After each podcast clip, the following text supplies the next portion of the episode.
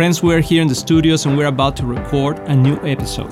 And we're going to be talking about something really interesting the concept of whether two Christians can be unequally yoked in marriage. Wow.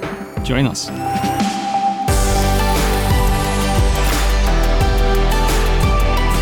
Hi, friends. We are Luis and Kristen Roman, and we are Éxito en la Familia, Success in the Family. And we're super excited to be here with you today. Uh, something that just we were thinking about uh-huh. talking today is about not uh, being unequally yoked. Um, when we say that, we normally think some people that, uh-huh. of course, they are not believers. Maybe one uh, believes in Christ, the other one no. You got together, or you're about to get to married, and you say, "Well, it's going to be fine." Mm-hmm. So we're going to be talking about a little bit about that, but also with the concept of if two Christians can be unequally yoked. Uh-huh. And that's an interesting question. Yes. So we should dig into this, but starting with what does it even mean to be unequally yoked? Because that's not a terminology we use very often. Um, it actually comes from the King James. If you grew up in the church like I did, that was a term we would use a lot. But La iglesia. Uh-huh. But today, it's not used as much. Actually, the more um, the newer translations say to do not be teamed up with, Team, uh, yes. which is pretty accurate as well because it has to do with a team of oxen. So the idea of being yoked, that was a wooden uh, mm-hmm. bar mm-hmm. that went between two oxen that were plowing. And so this is an agricultural term. Um, and it would have been understood by the Paul very clearly yeah, by the audience. to the Corinthians, in, that, uh, and we can yeah, say here, uh, Second Corinthians six fourteen, and it says, "Don't be unequally yoked together with an unbeliever." Mm-hmm. For what fellowship has righteousness to do with unrighteousness and communion with darkness? And and it's yeah. it's like it's shocking. I mean, Paul was talking to mm-hmm. to this church. They were a mess. I mean, mm-hmm. they were mm-hmm. mixing. They were doing things. They were with idols, and it, they were just not understanding mm-hmm. the the concept of a relationship with a holy God, and mm-hmm. also just having a religion. Mm-hmm. And they were coming out of religion, and they were like, "Well, it doesn't matter. You can have your own thinking. I can have mine, but we can." Uh, walk together. And Paul is yeah. saying this is going to cause a lot of issues. And, right. and then he goes from there, right? Which is good advice, very good advice. And it's actually an admonishment from Paul. He's saying, don't do this, right? And when you're dating, that's that's excellent to be able to prevent right having mm-hmm. problems in the future.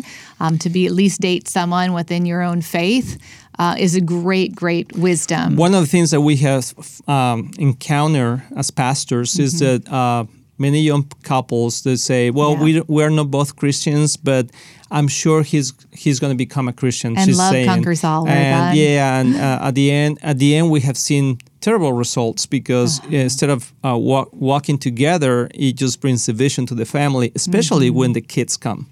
Absolutely. And that, that's a, a big yes, issue. Yes, it's very um, naive thinking to think that, well, I, I, or I'll win him over, or I'll win her over, or we have so much in common it really doesn't matter.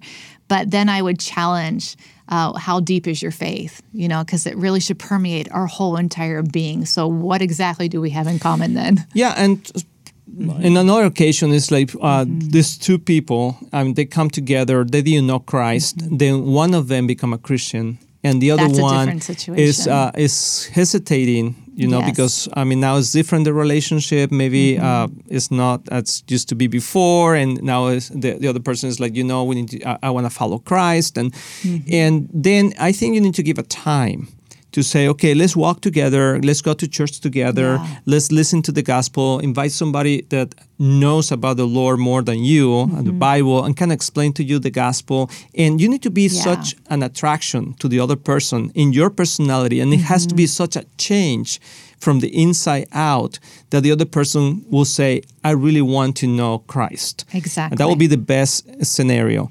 But sometimes mm-hmm. the other person is not doing a very good job having a great Being testimony. A great testimony so he says, I don't really want to become a Christian because right. you have become so religious and so not tolerant that I don't want to be like that. Yeah.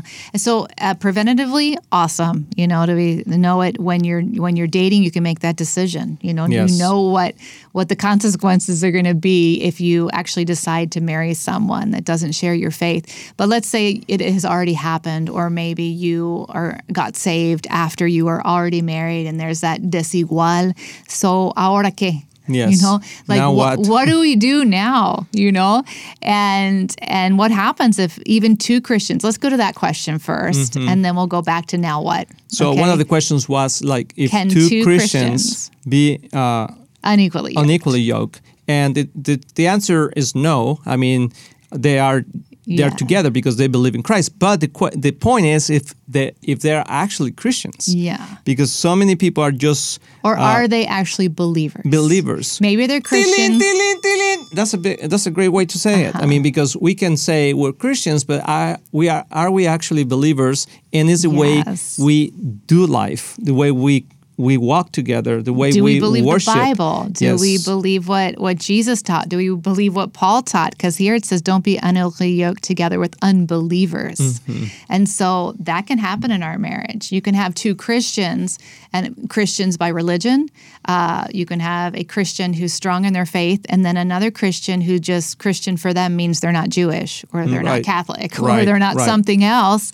And but they're not both believers, like truly believing in the in the Lord. Uh, and I think we need to be very Mm-hmm. clear that a believer is one that has had an encounter with Jesus Yeah. and has realized that you need a savior, that you need to uh, be saved from your sins, and that you need to be transformed and renewed, and that Mm-hmm. You believe in eternal life. and you're aligning your life. Yes, with, with- the Holy Spirit. exactly. So, I mean, uh, salvation happens in a moment, but transformation is a lifetime. Right, that's right? right. And uh, and we need to be patient.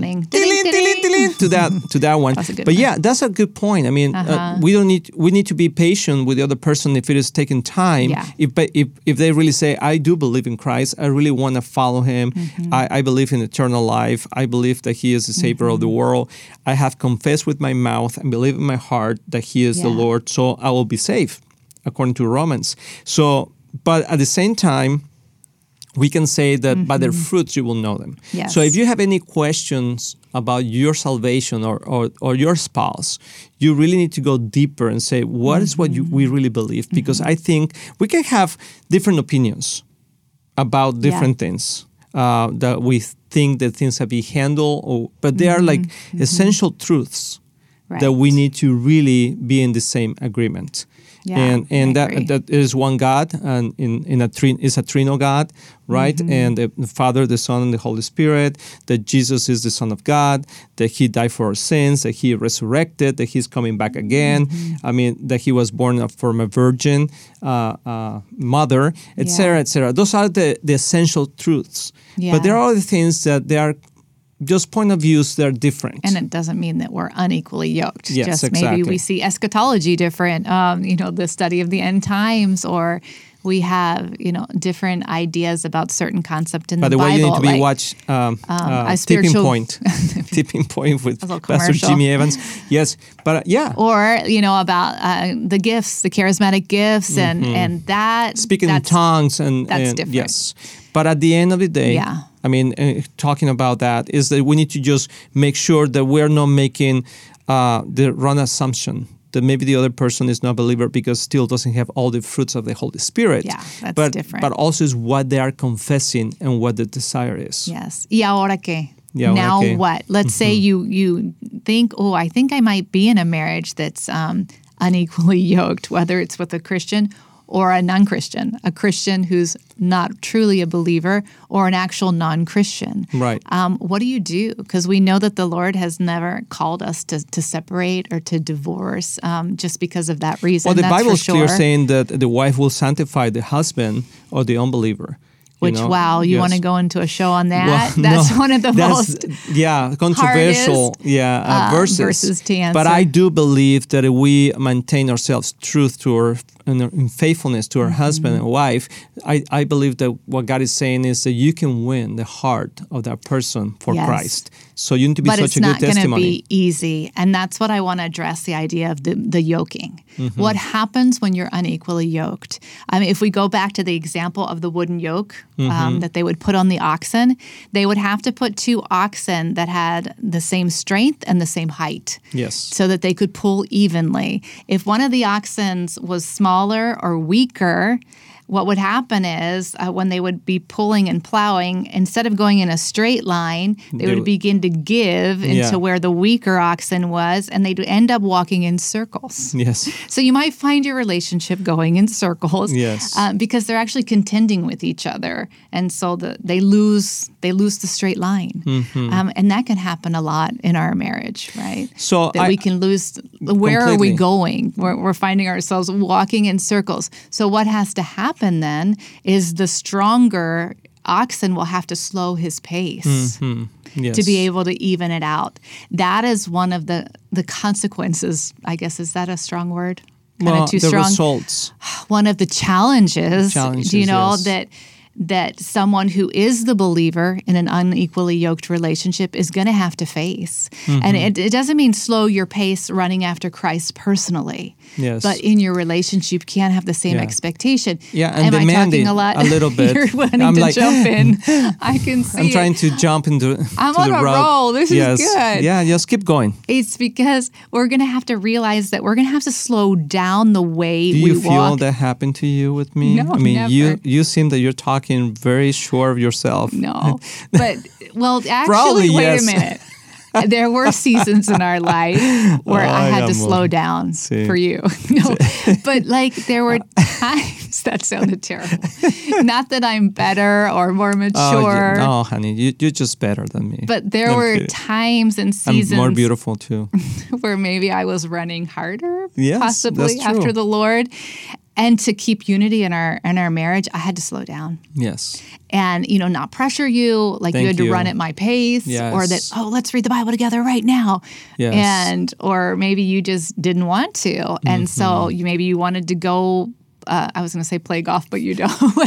oh, play soccer. An example, or you wanted me to just go. I play golf for a couple years with you. Or it was terrible, but that's okay. and it's funny because in our relationship, you might be more of a shopper. It's true, and also, but if if you slow down a little bit, and it helps the other person to catch up, mm-hmm. and if you demonstrate Christ-like and say, you know, I'm gonna I'm gonna walk with you together. Mm-hmm. I think that's what makes it what the Bible says, like equally yoked and mm-hmm. help us to move forward together. So we have a lot more to talk about mm-hmm. this, and I'm sure that you're enjoying the talk, but we are going to continue next time. Yeah. So remember to subscribe, and if you have anybody that speaks Spanish, also subscribe to our podcast here in Éxito en la Familia. Nos vemos hasta yes. la próxima. Bye bye.